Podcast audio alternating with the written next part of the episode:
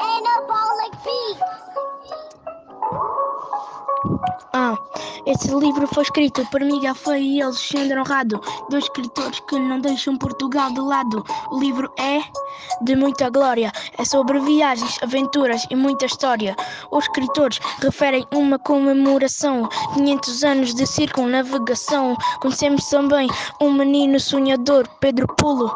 Queria ser navegador, queria se aventurar como fez o Fernão, navegador importante para a nação. Pedro Polo começou logo a se preparar, pegou numa folha e começou a anotar.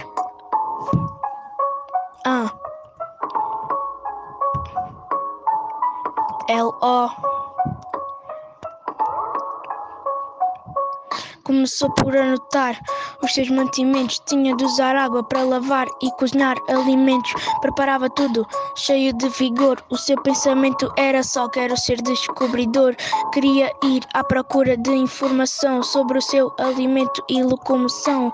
Pedro não queria ir de avião, então tentou achar outra opção. Podia ser submarino, carro e afins, mas ele não queria ir nem sequer de patins. Tinha de dar luta, mas não podia ser mau, então resolveu ir de barco ou nau. Tracinha das trancinhas mostrou-lhe histórias fantásticas sobre descobridores com aventuras drásticas.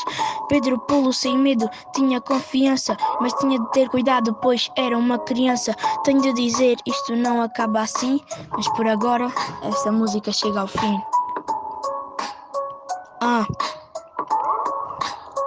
L-O